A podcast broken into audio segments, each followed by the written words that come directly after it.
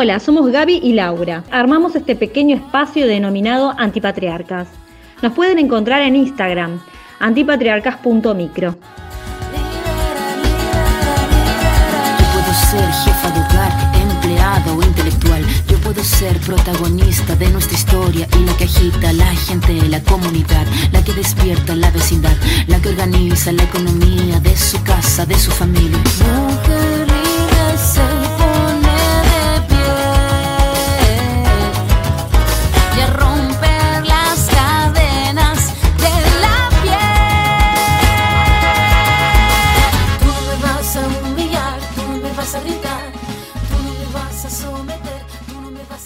vamos a hablar de una violencia más invisibilizada que la mediática. Casi que no existe para el exterior y es sufrida por muchas mujeres aún sin saberlo.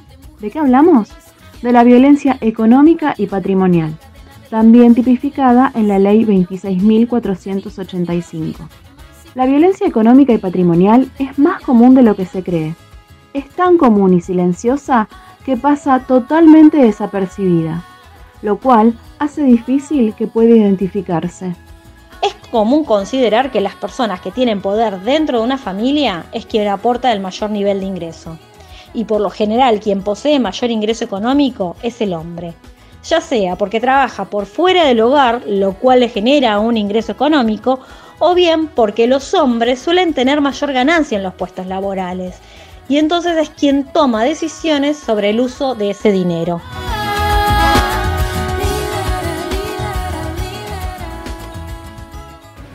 Hola, mi nombre es Lorena y yo fui víctima de violencia económica. En el 2003 estudié la carrera de odontología. Me recibí y empecé a trabajar en el consultorio donde conocí a mi ex marido. Él se atendía ahí. Me casé con él y como siempre digo, las señales siempre estuvieron desde el principio. Y las ignoré a pesar de que sabía que era un hombre controlador. Desde que nos casamos empezó la violencia económica, aparte de la emocional y psicológica. Las señales más evidentes fueron que primero, cada vez que volvía de trabajar era un problema, se enojaba mucho, hasta que finalmente me obligó a renunciar y que me quedara en mi casa sin nada que hacer. Después lo único que hacíamos juntos era hacer las compras y él decidía qué se compraba y qué no. Me cuestionaba todo lo que yo elegía, siempre diciendo que no era necesario o que era muy caro. Hasta que llegó el momento en que no me dejaba ir más a hacer las compras, iba él solo y decidía qué comprar porque decía que si me daba la plata yo iba a comprar cualquier cosa. Otra señal fue que me revisaba todos los gastos de la tarjeta de crédito hasta que me obligó a darla de baja. Y hasta me obligó a vender mi auto porque supuestamente generaba muchos gastos, quedándome sin medio de transporte y sin plata para poder movilizarme a donde yo quisiera o necesitara. Si te sentís identificada por alguna de las situaciones que me tocó vivir, no estás sola, busca ayuda.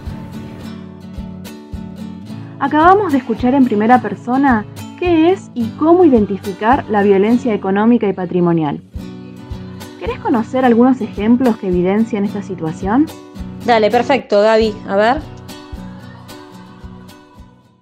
Por ejemplo, cuando se niega dinero para necesidades básicas, teniendo que argumentar por qué es necesario realizar una compra determinada. O cuando se impide trabajar a la mujer, ya que se necesita un sostén en la casa, y no se contempla un dinero para ella dentro de la ganancia de quien trabaja. Cuando no le permiten administrar su sueldo o la asignación universal por IGE. Si la mujer tiene que informar cuánto gana, pero no sabe cuánto gana él. Cuando se exigen comprobantes de compra y rendir el dinero utilizado. O el agresor exige el cumplimiento de tareas domésticas, menospreciando el tiempo dedicado y amenazando a la mujer con dejarla en la calle si no cumple con sus expectativas. También solicitar créditos, préstamos o algo similar a nombre de la víctima, como una decisión en conjunto, dejando la deuda a nombre de esta última, dañando su perfil crediticio. Sin embargo, los bienes, como puede ser la casa, el auto, la moto, ponerlo a nombre de él. O cuando una mujer no puede elegir realizar una actividad de ocio o comprarse algo para sí misma si no es autorizado por quien genera el dinero de forma directa. Si le pide que deje su carrera o su profesión para que las cosas estén bien, y decimos esté bien entre comillas, ¿eh? si la quiere convencer que su lugar es adentro de la casa, tras la separación se niega la cuota alimentaria de les hijes o se reatea en función de creer que la mujer la gastará en algo para ella, recayendo de esta manera la mayoría de los gastos sobre la mujer. Cuando la mujer manifiesta querer separarse y él la amenaza con que no podrá quedarse con ningún bien producto del tiempo juntes, o no agregarla como beneficiaria de la obra social o prepaga. También exigirle que realice trabajo sin remuneración y sin beneficios cuando posee un negocio propio, justificando que él es quien realiza la mayor parte del trabajo y a ella le sobra tiempo. Esto último también lo ponemos entre comillas y tiene que ver con el ya mencionado menosprecio por las actividades que ella realiza en el hogar. Ante alguna discusión o pelea, romper las cosas personales de ella o retener su documentación para que no se vaya de la casa.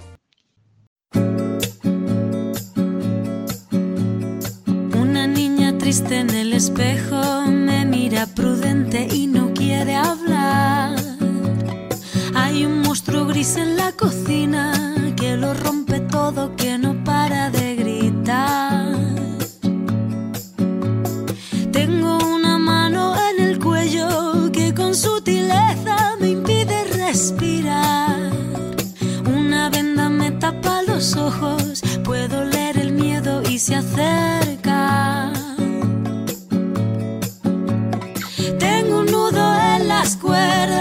ensucian mi voz al cantar. Tengo una culpa que me aprieta, se posa en mis hombros y me cuesta andar. Pero dibujé una puerta violeta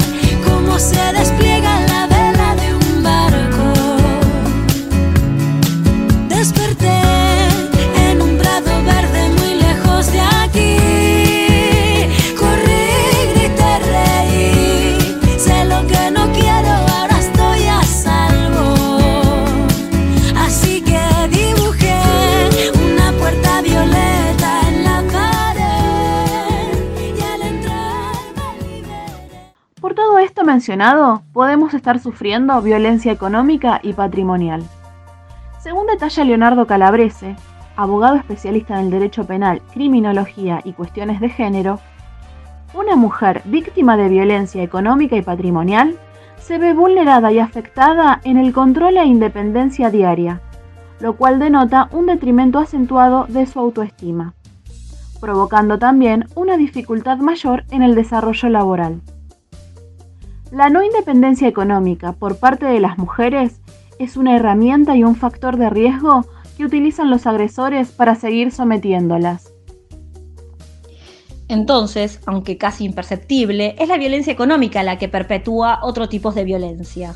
Es decir, que la falta de recursos económicos hace que muchas mujeres permanezcan en situaciones de violencia psicológica, sexual, simbólica, física y en muchas ocasiones en contra de la libertad reproductiva. No creerse capaces de poder ser ellas mismas quienes pueden generar un ingreso, no tener bienes a su nombre, pero en muchas ocasiones sí deudas, y sumado a las condiciones existentes debido al sistema patriarcal, en donde se visualiza una importante brecha salarial y la imposibilidad de cumplir determinadas horas laborales por encontrarse al cuidado de les hijes, las mujeres se encuentran atadas a una relación violenta y sin poder encontrar una salida. En otro micro vamos a profundizar un poco más cómo la economía de un país debe tener perspectiva de género para poder eliminar este tipo de violencia que hoy abarcamos. La línea 144 es un dispositivo gratuito de atención telefónica orientado a brindar contención, información y asesoramiento en situaciones de violencia por motivos de género. No salgo de noche, nunca paseo sola, grito lo que pienso, me tapo con ropa, siento que si me ven van a querer de mí. Preparo las llaves, cinco calles antes, camino deprisa, aunque sea la tarde, siento que este miedo ya es parte de mí. Si algún día me toca a mí, que las probabilidades son que sí. No crean que dejé todo y me fui, o que ni siquiera me defendí. Nunca digan que yo me lo busqué, o que mis fotos hicieron que toque mi piel. Arranquen el patriarcado de raíz, como nos arrancan a nosotras de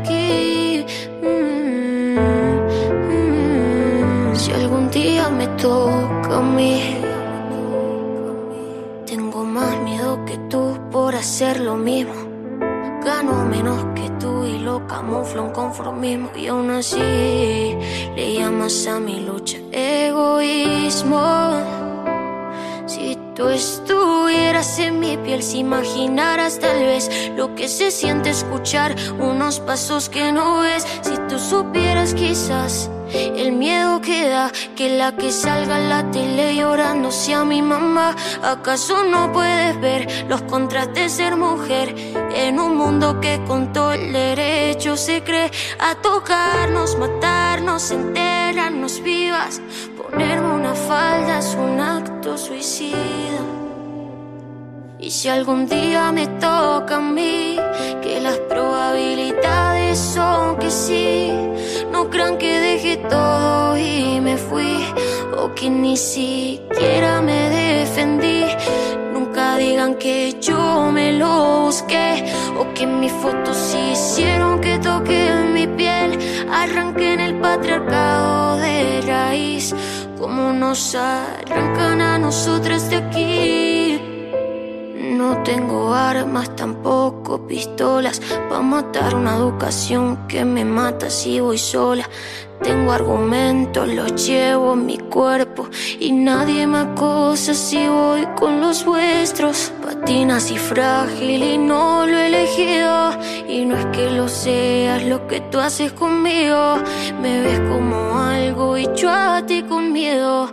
No es un halago si temblando me quedo.